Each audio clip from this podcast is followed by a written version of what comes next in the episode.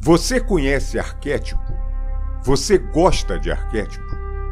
Olá, pessoal. Meu nome é Cláudio César. Bem-vindo ao Arquétipo Boania Podcast.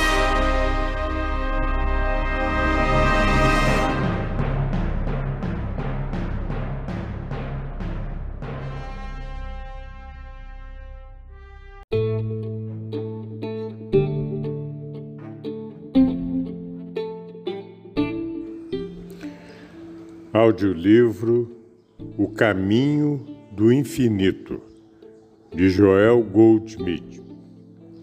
Capítulo 5 A Alma. A alma é a parte do homem pouco conhecida e só raramente percebida. Muitas vezes, aqueles que estão imersos em profunda aflição rompem a névoa do sentido material até o recesso do seu ser interior, onde descobre a alma ou a realidade do ser. Tornam-se conscientes da alma, encontram novos valores, novos recursos, uma força nova e diferente e uma maneira de ser de natureza totalmente diferente. Exercer as faculdades da alma resulta na quebra da ilusão dos sentidos. Toda discórdia humana é o produto do sentido material e é vivenciada através dos cinco sentidos físicos, isto é, todas as desarmonias mortais são vistas, ouvidas, sentidas, saboreadas ou cheiradas. Por, por existirem apenas nesse estado material de consciência, as discórdias e as doenças têm o seu ser em falsas ideias, em ilusões, embora natu naturalmente pareçam muito reais aos nossos sentidos. Há muitos meios que nos proporcionam alívio temporário para as condições falazes de suprimento de saúde ou outras desarmonias que se apresentam na vida diária. A destruição completa e definitiva do erro, porém, só é obtida ao se encontrar e exercitar as faculdades da alma. A alma é a parte do homem que jaz, enterrada mais profundamente dentro dele, e por isso é raramente percebida. Nós usamos nossas faculdades matemáticas ou musicais porque jazem mais próximas à superfície do nosso ser. E muito mais do que essas, nossas faculdades habituais de comércio, ou nosso sentido de orientação, ou mesmo nosso senso artístico. Mas os artistas, os autores e os músicos de talento vão mais fundo dentro do seu ser. E de lá trazem à luz as grandes harmonias da boa música, a boa literatura, pintura, escultura ou arquitetura. Escondida ainda mais profundamente, embora alcance de nossa consciência, jaz a alma com as suas faculdades. Quando tocamos tais poderes da alma, estes emanam do nosso interior e atingem todos os caminhos da nossa vida cotidiana, trazendo inspiração, beleza, paz, alegria e harmonia para cada instante da nossa existência e revestem todos os acontecimentos da vida com amor, compreensão e sucesso. Aqueles, contudo, que estiverem demais envolvido, envolvidos com as dores e os prazeres dos sentidos, não chegarão com certeza até o reino da alma. Ao longo da história, esse convite para se desidentar da fonte de águas vivas foi estendido a toda a humanidade e todas as gerações têm produzido muitos homens e mulheres que encontraram eterna paz e juventude dentro de si mesmos. E assim sempre surge aquele que bebeu mais profundamente na fonte da alma. E todos esses videntes sempre deram notícias do reino interior e da vida que pode ser vivida pela graça, uma vez atingida essa consciência. Por outro lado, muitos respondem que têm grandes encargos humanos que lhes ocupam todo o tempo. Outros despendem tempo demais no prazer dos sentidos, passatempos e recreações. Outros ainda estão ocupados em realizar e adquirir.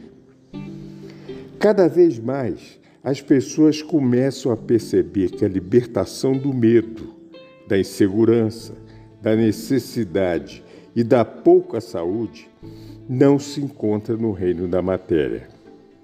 As guerras não acabam com a guerra. As aplicações não garantem segurança contra a falta. A medicina alivia as dores, mas não traz uma saúde verdadeira. Devemos extrair um poder maior daquele que é encontrado no corpo ou nos pensamentos humanos, que nos dê a felicidade, a harmonia e a paz, que são direitos nossos de nascença. Tal poder está disponível para todos, pois ele já faz parte do nosso ser. Na verdade, é a parte maior do nosso ser. Como um iceberg que mostra apenas uma parte de si fora da água, assim os poderes humanos do corpo e da mente não representam senão uma parcela de nossos poderes e faculdades. As forças da alma são mais reais e tangíveis do que qualquer poder material da natureza ou da capacidade inventiva. Elas trabalham no nível mais elevado de consciência, mas se tornam visíveis nas coisas chamadas de humanas. As forças da alma agem sobre o corpo humano para produzir e manter a saúde e a harmonia. Permeiam todos o caminho da vida cotidiana influências protetoras e são a fonte de suprimento infinito. As pessoas desse mundo que são conscientes de sua alma vivem uma vida interior de paz, de contentamento e domínio e uma vida exterior em completa harmonia consigo mesmas e com o resto do mundo dos homens, dos, dos animais e das coisas. Estão sintonizados, sintonizadas com seus poderes da alma, e isso constitui sua unificação com toda a criação. Todos podemos ter acesso à alma. Ela jaz nas profundezas íntimas do nosso próprio ser. O desejo de realizações mais elevadas da vida é o primeiro requisito, e a partir daí deve-se manter uma constante orientação para o próprio interior, até que a meta tenha sido alcançada. Um bom começo pode ser a percepção da verdade que há muito mais na existência humana do que saúde física e suprimento material. Quando temos o vislumbre do fato de que mais dinheiro, mais casas ou automóveis não constitui o suprimento, que mais viagens não são recreação, que a ausência de doença não significa necessariamente saúde, em outras palavras, que meu reino não é desse mundo estamos na direção correta para descobrir o reino da alma.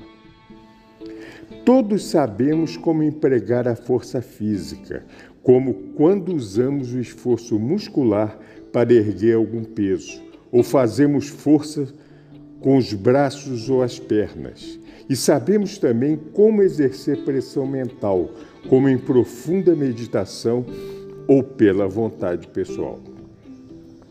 Sabemos que é um poder da alma, mas saber que esse poder pode fazer muito mais por nós do que os poderes materiais e mentais juntos, isto poucos sabem.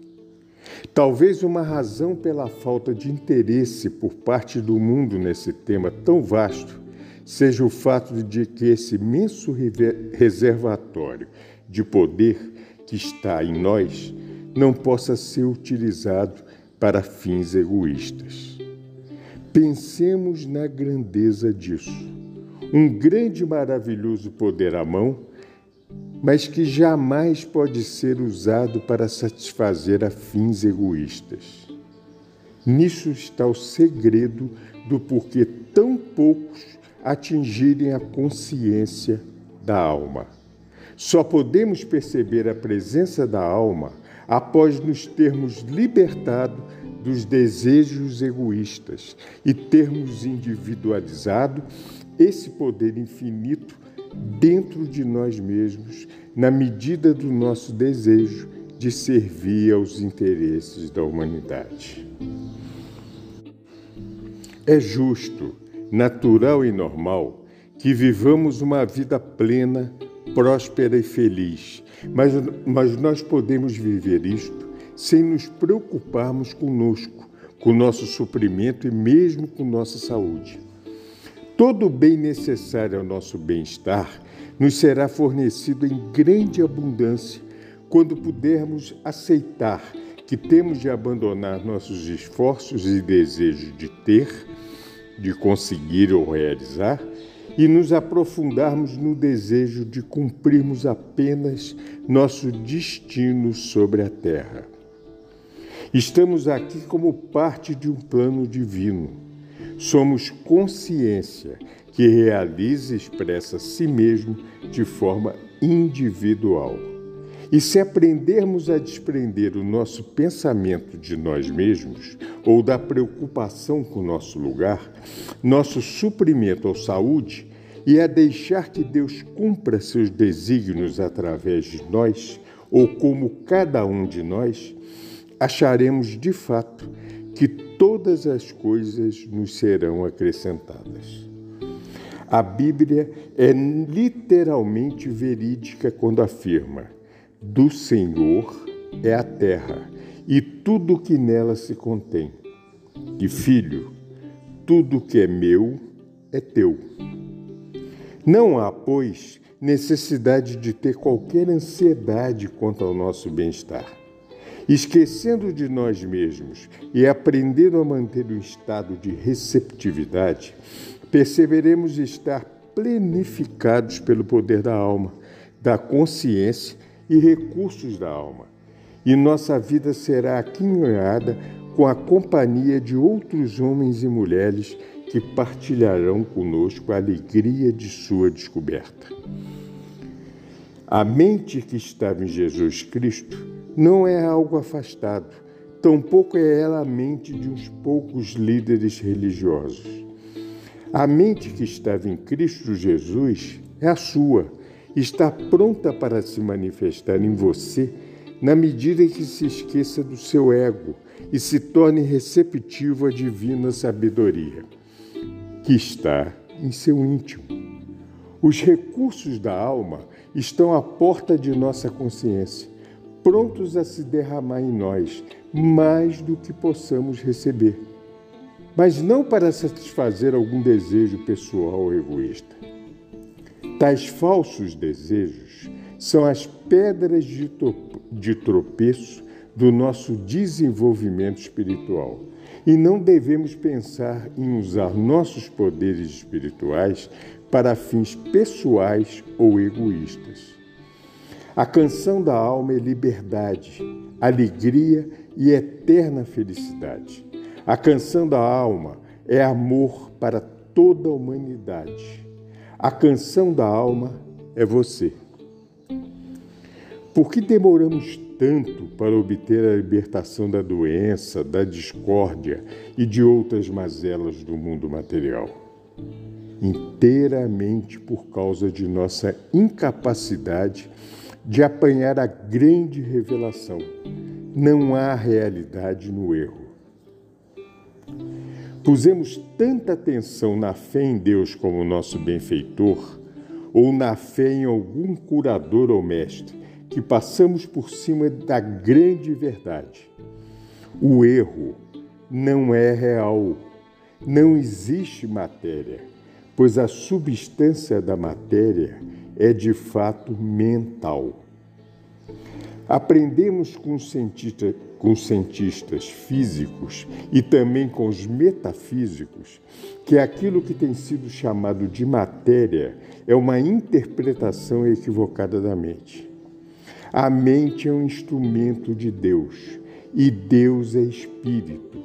Assim, tudo o que existe é substância espiritual, apesar do nome ou da natureza que lhe tenha sido atribuído pelos sentidos finitos. Deus é a consciência do indivíduo. Assim, tudo o que se nos depara como pessoa, coisa ou condição, nos vem como consciência, na consciência e através da consciência. E Deus, a consciência, é a alma de todo indivíduo. Deus, o princípio, é a lei de toda ação. Deus, o Espírito, é a substância de tudo de que temos consciência. Pela educação equivocada que estrutura nossos sentidos finitos, chegamos a temer certos indivíduos, coisas ou condições, sem perceber que essas coisas nos chegam pelo caminho da consciência e que são todas seres de Deus consciência que se nos revela, consubstanciadas de espírito. A consciência material é o sentido finito e enganador que considera o homem e o universo limitados, como bons e maus. A consciência espiritual é a percepção do indivíduo como um ser de Deus que tem apenas a mente de Deus e o corpo do Espírito. Reconhece o universo todo como manifestação da mente e governada pelo princípio divino. A consciência espiritual é a capacidade de ver a realidade além das aparências, perceber e reconhecer que, como Deus é a nossa mente, tudo o que se nos apresenta está e vem de Deus, nossa única consciência. A consciência espiritual não supera nem destrói a matéria ou as condições materiais. Apenas sabe que tais condições não existem, pelo menos da forma com que nos são mostradas pelos sentidos finitos. Ela traduz para nós as aparências, revelando-nos a verdadeira natureza das coisas que estão presentes. O poder espiritual provém da alma, da sua alma, da minha alma. É impessoal e imparcial. Todos podemos abrir as janelas da alma e contemplar as glórias infinitas de um mundo bem acima do universo dos sentidos. O mundo da alma é muito maior que tudo o que possamos ter visto ou ouvido. É o um mundo que é observado através do sentido espiritual. Sabemos que o pensamento não iluminado vê o universo como algo material, enquanto a consciência iluminada, ou sentido da alma, vê e compreende o universo como algo espiritual. No desenvolvimento de nosso sentido espiritual, ou poder da alma, não há de só teórico, não aplicável à prática. Essa consciência elevada capacitou Moisés para liderar seu povo em sua libertação da escravidão, através do Mar Vermelho, rumo à conscientização da abundância. Através de Jesus, ela curou muitos dos males que afligiam aquela gente, alimentou multidões com alimento real e ressuscitou os mortos. Através de Paulo, ergueu uma parte da humanidade acima dos profundos pesares e persecuções, para Cristo consciência e a liberdade espiritual. A consciência espiritual nos eleva para acima de toda forma humana de, limita de limitação e nos permite um sentido mais amplo da vida, da saúde e da liberdade. Onde houver essa consciência espiritual, não haverá escravidão a pessoas, lugares ou coisas, e não haverá limitações para, para as nossas realizações. Até onde se saiba, Jesus nunca deixou uma palavra escrita, e contudo, seus ensinamentos são os fundamentos morais e éticos de boa parte da humanidade. Muitos outros videntes deixaram apenas as palavras ditas a seus seguidores, embora, pelo seu poder intrínseco, tais mensagens tenham se tornado águas, águas vivas durante épocas sem conta. A sabedoria dos tempos, propalada por homens e mulheres espiritualmente iluminados, que nunca sonharam que seus pensamentos corroessem em volta da terra e influenciasse a vida e a conduta das pessoas, não está confinada no tempo e no espaço. O pensamento crístico que preenche sua consciência dela irradia como círculos na água atingida por uma pedra, criando círculos cada vez maiores, até atingir toda a humanidade. Sim, a consciência espiritual tem aplicação prática. Nosso desejo de abundância, contudo, deve ser o desejo de abundância para outros, antes que possamos ter a experiência da graça, que é o presente de Deus. A meditação é a porta para o mundo da alma e a inspiração é o seu caminho. Quando aprendemos a ficar cinco ou dez minutos cada manhã, tarde e noite, sentados em silêncio, com os ouvidos de ouvir, quando nos voltamos para dentro de nós mesmos e aprendemos a esperar pela pequena voz silenciosa, adquirimos o hábito da meditação e desenvolvemos a habilidade nessa técnica até que sejamos possuídos pela inspiração e que ela nos leve para o céu de nossa alma. Este é o princípio de nosso novo nascimento. E aqui aprendemos a nova linguagem do Espírito. E a vida começa a ter um novo significado. Aqui termina o capítulo 5. Agradeço muito a atenção de todos e os convido para o nosso site www.arquetipomania.com.br. Além desse audiolivro, temos vários outros episódios e alguma coisa nesse sentido da, da autoconsciência. Um abraço para todos, fiquem bem, fiquem com Deus. A centelha que me habita, saúda e abraça a centelha que te habita. Namastê.